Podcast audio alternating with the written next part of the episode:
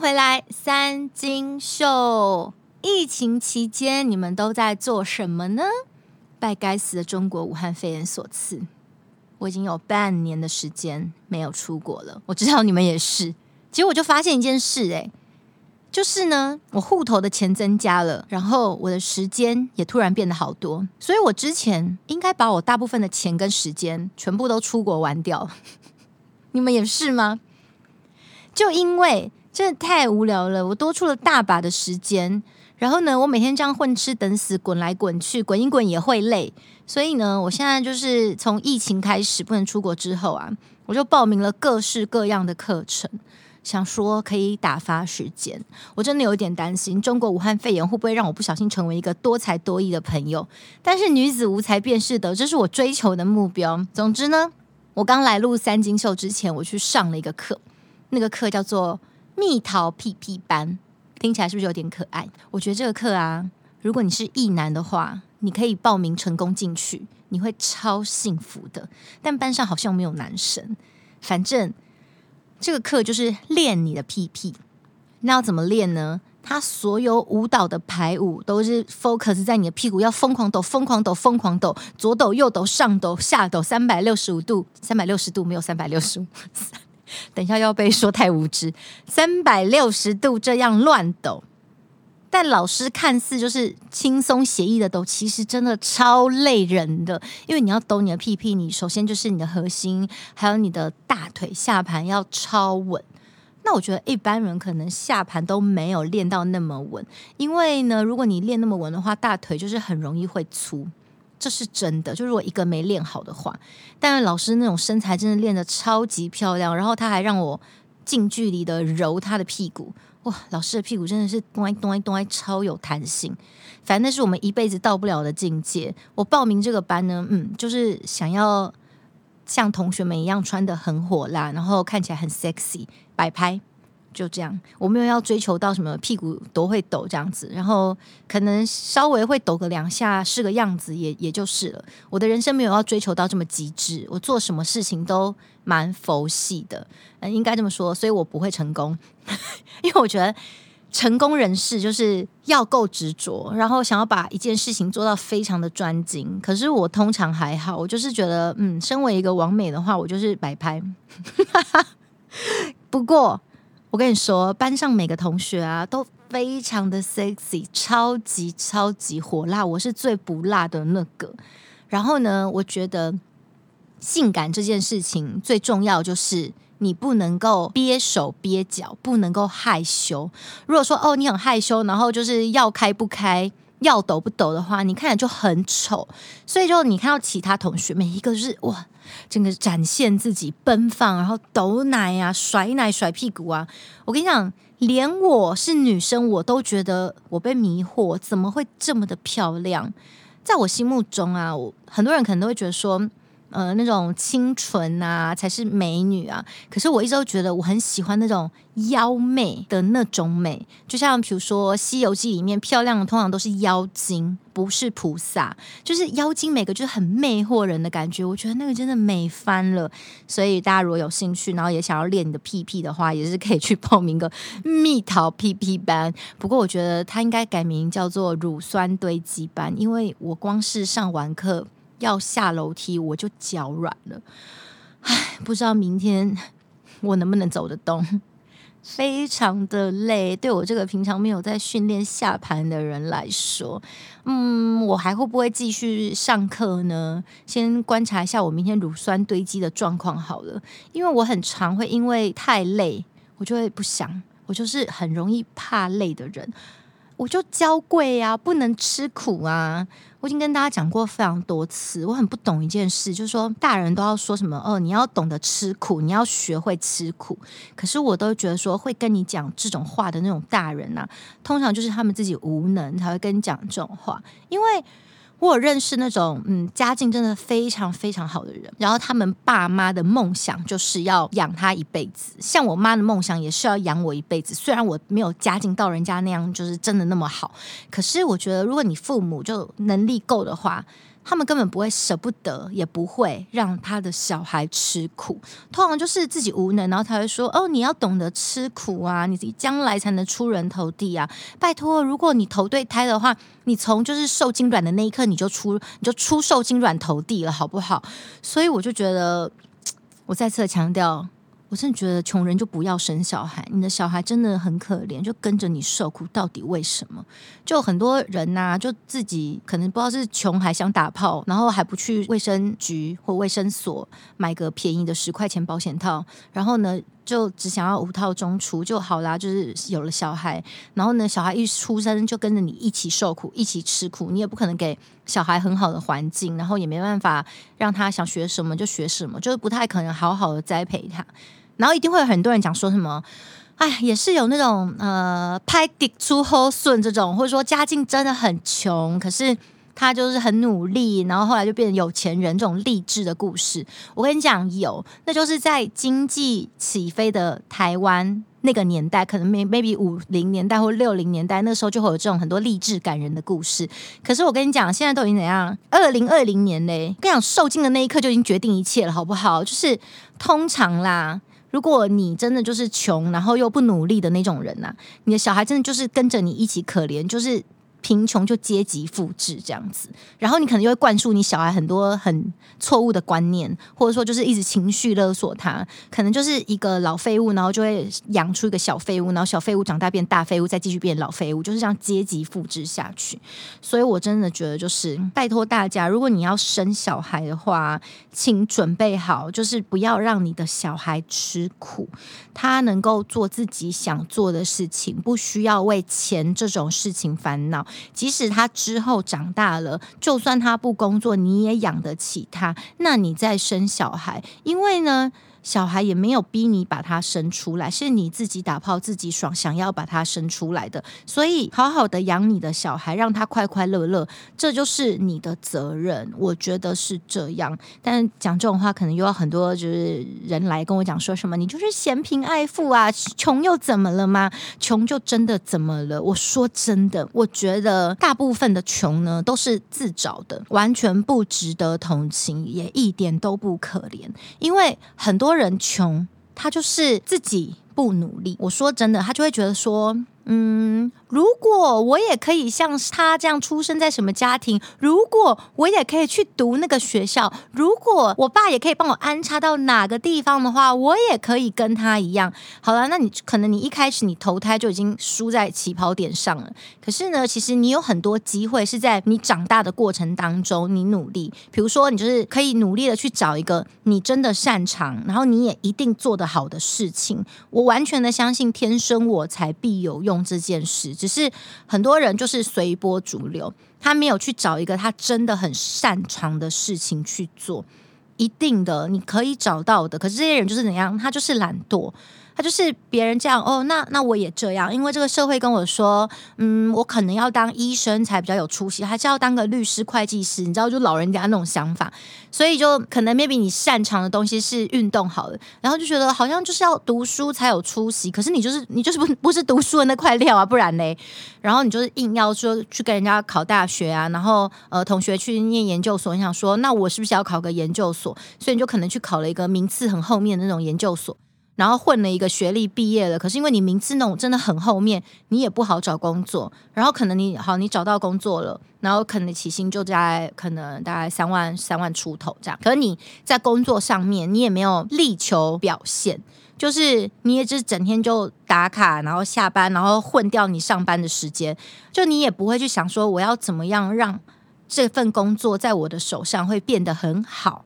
或者说你也没有想过说我要学到什么东西，那将来我可能要自己出去开业、自己做生意，这样你就没有，就每天就这样子。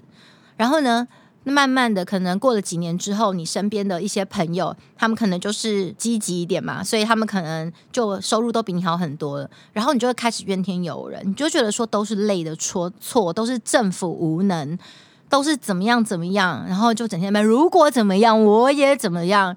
可是我说穿了，你真的就是废。然后我真的很不懂，就是嗯，其实我认识一些在做社工的朋友啊，他们就会说，他们有时候去帮助一些家庭啊，当然小孩是很可怜的，就无辜，你知道吗？跟着你受苦，所以穷不要生小孩。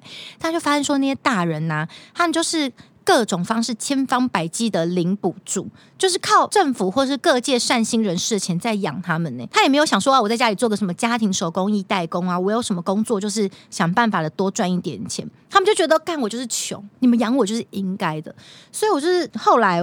出社会多年之后，我就发现这个现象是非常普遍的事情。然后呢，以前可能刚出社会或小时候就会觉得，那他们真的穷人真的很可怜。后来我就觉得说，拜托，可怜之人必有可恶之处，他们可怜真的完全不值得同情。诶，到后来我就真的没有抱持的说，因为他可怜，所以我们捐钱，我就没有抱持这种心情。诶，我就觉得说我赚钱很辛苦。我每一分钱都得来不易，虽然你可能觉得我赚的蛮多，但是问题是那是我自己靠我的劳力清清白白的赚来的，也不是骗来的。所以我为什么要把我这么辛苦赚到的钱，然后平白无故给我素昧平生的人，我又不认识他们，他们怎么样，他们死活在干我屁事？我现在捐钱的心情都是觉得说，因为我迷信，就是觉得说，哎，我真的过太好，所以如果我不捐点钱，我可能会衰。我不知道你们会不会有这种迷信啊？可我就是非常的迷信的人，越老越迷信，就会觉得说，为什么上天唯独对我那么好？当然他可能也对连胜文很好，就我哥嘛，你知道，我真的可以改名叫联谊的，我就等我的连战爸爸来认我。就当然有很多人就是过太好这样子，我就可是我就觉得我我是很幸运的人，就我是真心感恩，就我每一天起床的时候我都感恩，时时刻刻，我觉得上天就是给了我漂亮的脸蛋，嗯，最近身材也蛮好的，我最近觉得我好像站在那种身材很好的朋友旁边，看起来也没太肥，所以就是身材最近蛮好，奶也蛮大的，然后又很聪明，然后从小妈妈也没让我吃过苦，就觉得。其实我真的非常非常的幸运，然后就因为这么的幸运，所以我就觉得上天给我太多了。如果我不分一点出去的话，他可能会让我衰，然后我才会定期捐捐一些钱。然后我也是跟大家讲，如果你要捐钱的话，你一定要去记得拿收据，因为那个哈，明年报税的时候那个可以节税用。所以呢，如果你们常看到一些大老板啊，他们就动不动不是发生什么灾难，然后都会说什么他捐多少捐多少啊，或是很多企业不是会搞一些什么公益单位，然后就一直在那边捐钱。我跟你们说。捐钱是可以节税的，就你与其把这个钱交给政府的话，你不如就是拿去买声望。所以有很多人的捐钱其实就为了要节税，然后再假装自己是个大善人。哦，不，因 为我应该说大概九成都是这样子啦。啊、如果说到这种很爱把感谢状贴在墙上的这种行为呢，就不得不说到最近因为枪击事件上片各大新闻版面的九十二人馆长陈之汉先生了。啊，我现在想要来聊一下那个关于馆长的枪击事件。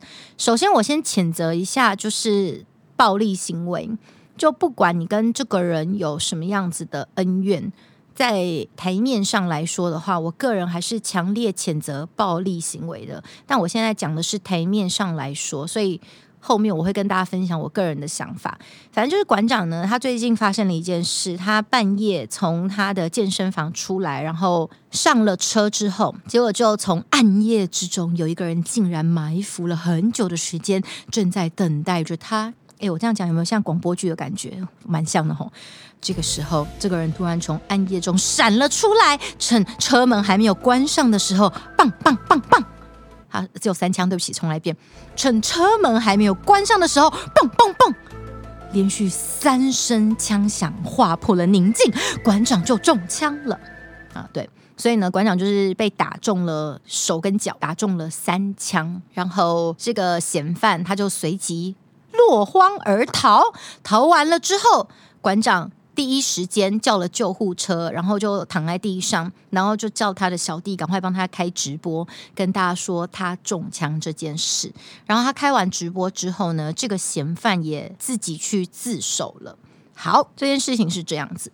我个人觉得，就中枪之后啊，他还能够开直播这件事情啊，对不起，我现在真心的要说我的想法，因为我不想说谎，我是真的觉得非常的好笑。我当下看到他开直播这个行为，其实我有吓到，然后而且我认真的是有 笑出来。就是中枪真的非常可怕，我知道。可是因为他打到的是手脚嘛，所以其实他是没有致命的危险。但也许他觉得他有致命的危险，我相信。可是呢，你如果就是中枪了，然后你觉得你快死了，不管你是不是中枪了，只要你觉得你快死了，你们会做什么事？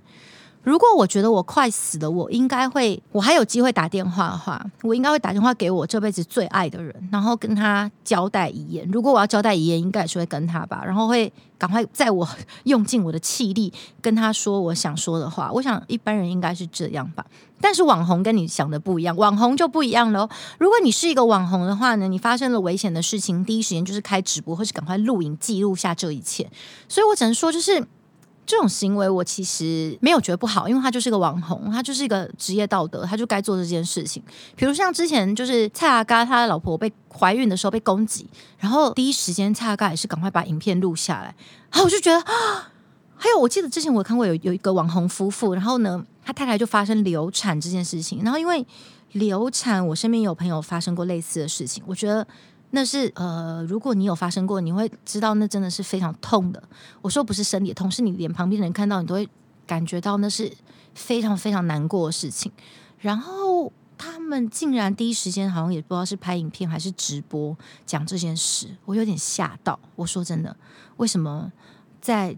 这种不管是危急存亡的时刻，或是人性来说会非常难过的时刻，大家选择是赶快拍影片记录、直播记录，而不是好好的处理这些事遇到的这种状况。这是我一直难以理解。也许只有在现在这种。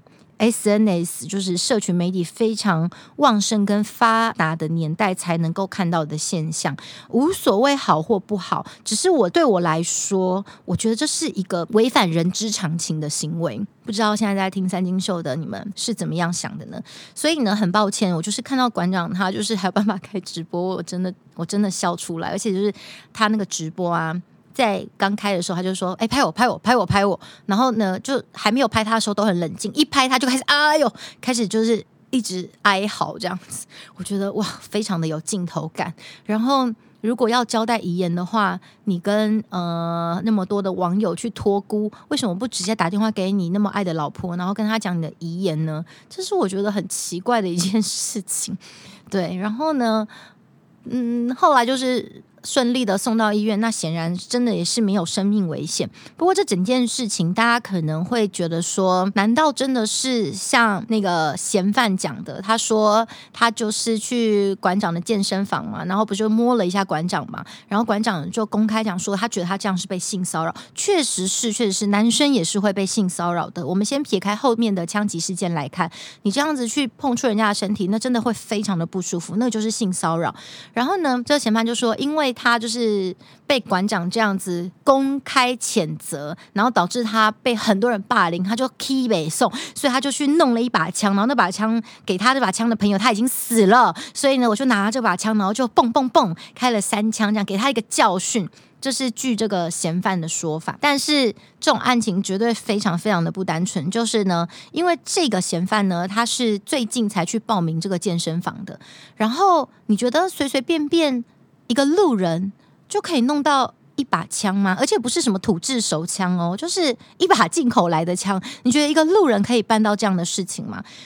所以其实合理怀疑，一定是有什么样子的恩怨。然后从一开始他报名健身房到他去摸馆长，可能就是警告他，就说哦不错，你练得蛮壮的哦，其实就是在警告他。然后馆长就解读这个就是性骚扰，但其实这个人他可能就是被派来警告他说，你要小心一点呢。我看你好像练不错，类似像这样。然后后续的这个开枪这个行为应该也都是预谋好的啦。我们就是大胆的推测，应该是这样子预谋好，因为一般人没有办法那么容易拿到枪，而且呢，一般人如果在使用枪的话呢，你会习惯是单手拿枪，那他一定是练过，他是双手持枪，而且一般人没有办法这么准确的，就是涉及到他的手跟。跟脚，所以他绝对不会是莫名其妙从一个死掉朋友那边拿到了一支手枪，然后莫名其妙就开了几枪，而且还那么刚好都只有打到手跟脚，没有打到要害任何大动脉。手跟脚是有要害的，但是他没有打到他的大动脉，所以绝对是练过的人。当然众说纷纭，我们也不知道这个。嫌犯他是因为什么样子的原因来寻仇，但绝对没有那么单纯说只是因为这个性骚扰事件。从性骚扰之前就应该是预谋好做这件事情的。我个人的感觉应该就是私人恩怨的问题，跟馆长之间的私人恩怨。那有人会解读说什么？呃，是因为他讲了很多中共的坏话，所以是中共派来的杀手啊，或什么？但其实因为。呃，对我来说，我觉得馆长他是一个风向王，就是风往哪儿吹，他就往哪里倒。因为其实，在之前他是半句中共坏话都不敢讲的，可能是也想要让他健身房进军大陆吧，或是只要遇到什么白狼啊，大家就会讲说。嗯、我是不聊政治啊，不讲政治。其实，在早期是这样子的。后来他可能发现说进中国也无望了，然后呢，再加上就是挺韩国瑜，然后显然是个错误，所以他就突然的整个所有的立场全部都大改变，然后开始大讲中共的坏话，然后本来都骂什么干你啊蔡英文这样子，结果突然的变跟蔡英文一起直播，然后跟民进党非常的友好。呃，他不止跟民进党非常友好，也跟侯友谊友好。侯友谊是他的大哥，为什么？因为健身房开在新北市，需要侯友谊的关照，这些都是非常显而易见的事情。但你问我说这样好不好？没有不好，因为如果你要赚钱的话，嗯，我觉得像馆长这种方式也确实是一个可赚钱的方式，就是风往哪吹就往哪倒，然后争取大部分人的支持。因为大部分人其实也是风向王，就是大部分的民众他们是没有办法独立思考的，民众都是呃哦，现在这个议题是这样子，然后那个风向是这样，他们就是跟着这样骂。可是下一个议题的风向如果又往那边倒，即使是跟上一个矛盾，他们也会往另外一边倒。这就是一般的民众欠缺独立思考的能力。我觉得在中华民国应该有九成的人都是这个状况，所以我觉得这样也没不好，就是他可以争取到大部分。呃，因为可是像这种风向王，通常他们的收入什么都不会太好。可是如果你能够争取到大部分的这些风向王，然后就可能你卖一些那种很便宜的东西。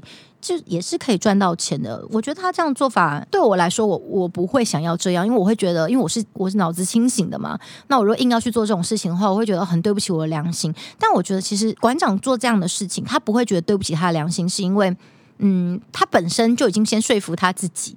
就是我讲的所有话都是为了正义，而且加上就是因为他书读的很少，所以他其实没有办法思考这样到底对不对。别人可能这样跟他讲，他觉得哦丢了，干你啊，得是安内啦。他可能就是这样子，所以我觉得，我觉得没不好。我不是说什么怕什么很多管粉入侵，我已经被入侵到没有什么对吧？对管粉无感了，而且利用管粉赚到很多钱。但我现在讲这种话，就是我从头到尾都没有觉得馆长的这种做法是不好，这是一个方式。然后呢，我也不管不讨。讨厌馆长这个人，因为我觉得我会讨厌那个人，是他明明脑子清楚这样做是不对，他却去做。可是我觉得馆长这个人呢，他没有脑袋没有好到他知道这样做是不对的，所以，所以他可以说他是一个蛮好被利用的傀儡，在台面这样子。然后我相信他背后应该。有高人指点，然后是有高人在做这些操作的，然后他只是台面上的那个人。但我在这边也要提醒馆长一件事情，就我觉得真的要小心一点点。嗯，今天呢会被这样子开枪的这个警告呢，肯定是扯到一些私人恩怨问题。那我觉得对方肯定就是觉得太高调了，因为馆长他确实可能就是红了之后开始有一些得意忘形了，觉得他自己就很秋这样子。但我觉得在不管黑道或白道啦，只要你太高调、太显眼的话，就会成为箭靶，你就会有危险。那一定会有人讲说，你现在在谴责受害人吗？我真的也不想要谴责受害人，可是世道就是如此，这个世界就是这样。就我们真的很希望说，这个世界不要有暴力，充满爱与和平。我们希望就是人们都不要自私自利，我们就是互相的手牵手、心连心，就互相帮助对方。可是这世界就不是这样啊！这世界就是，一旦你就太高调，你就你就是成为箭靶。你你在明人，人家在暗嘛，你就是没办法避免这些事。所以你开直播这个行为，就是在打脸侯友谊，表示新北市的治安真的很差。就对方也会觉得你在高调个屁，我都已经拿枪射你，你还敢开直播啊？就真的要低调一点，会比较好。不然的话，如果你的生命没了，或是受了什么样严重的伤，其实真的后悔都来不及了。我觉得，我真的只能说，就是就是保护自己的方式，苦口婆心这样说，不是在谴责受害人。因为如果有些人在讲说什么，你就不要谴责受害人，对，你就是要高调，你就是要继续这样唱秋下去，怎么样？那我觉得下一次就不会只是打手脚这么容易了。虽然我不认为会想要他的命，可是我觉得下一次应该是会更严重的警告。所以真的不要这样。然后呢，呃，我觉得我刚刚有讲哦，就是说在台面上来说。我觉得馆长这样子的行为其实是没有不好的，可是，在台面下来说，我真的觉得是不好的。太危险了，把自己陷入一个危险的境界。就你，即使你得到了很多人的支持，然后很多人都会觉得说，你把我想讲的话给讲出来了，看你娘啊，丢西安内啦。然后你可能就会觉得，对，好多人都在看我，我点阅率有多高，就像他呛刘宝杰这样子，我真的很棒啊什么的。可是其实另一个层面来说，这些人也只是在利用你而已。那你如果要被人利用，你一定要拿到相对的利益。如果你拿到的利益没有多到值得你这样冒险犯难，甚至把生命拿去赌的话，那你真的不需要什么事情都急着。冲出来当第一个，就是当第一个冲锋陷阵的那个人，我觉得是没有必要的。我再次、呃、希望就是祝福馆长早日康复，然后保护自己才是最重要。不过我个人蛮看不起馆长的一个行为，是他不管卖任何东西都要攻击竞品，比如说他之前卖保养品就攻击其他的保养品，说大家都卖很贵，他卖的这个什么利润多么刚好。可是你知道吗？保养品的利润。不是只是要 cover 掉成本而已，还有后续的很多行销啊、客服啊这类的问题。就像我自己做那个复仇油，那个是真的是差点赔钱的，因为我的利润是不到一倍。可是正常的保养品的利润要三倍到五倍，那是非常正常的。所以我之所以还没有到赔钱的原因，是因为我扣除了行销的这块成本。你知道行销那块成本是非常非常大的，所以我觉得你不能够在你自己无知的情况下去攻击其他的东西，或是最近卖虾，然后就在那边讲说。虾都是一定有给它灌药下去的，为什么一定？那确实也有人做的虾养的虾是没有灌药下去的虾。所以如果你要卖任何东西，你应该是要告诉大家你这个东西有多好，而不是去攻击别人。攻击别人不会让你更好，这是我想要跟他说的话。再次强调，我真的并不讨厌他，我讨厌的人是吴宗宪，我也不讨厌罗志祥。我讨厌吴宗宪原因，就像我说的，我讨厌他明明清楚。这样做是不对的，可是他却去做这样子的事情，因为他知道他这样哗众取宠可以得到很多人的支持，这是我非常看不起的一种人格。那至于其他就是纯粹只是蠢的人，我就觉得。嗯，这社会上大部分不都这种人吗？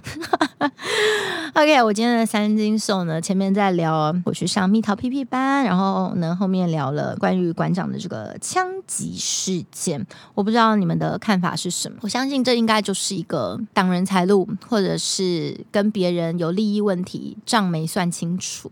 该给人家的没给，呃，我猜的通常啦，会需要会动到这样子的开枪啊，动刀动枪啊，都是跟钱有关，不是跟钱就是跟情有关。那我想馆长在外面应该是没有什么私人感情纠纷吧？那应该就是利益纠纷。像蔡阿嘎之前被攻击的事情，我也觉得是。跟钱有关，我个人觉得，因为蔡阿嘎长那样，应该也不是什么感情问题吧，不太会有人想要跟蔡阿嘎有什么感情问题吧，除非你的口味比较独特，那馆长也是喽，所以应该就是钱这种事，希望大家就是在处理钱这种事情上清清白白的。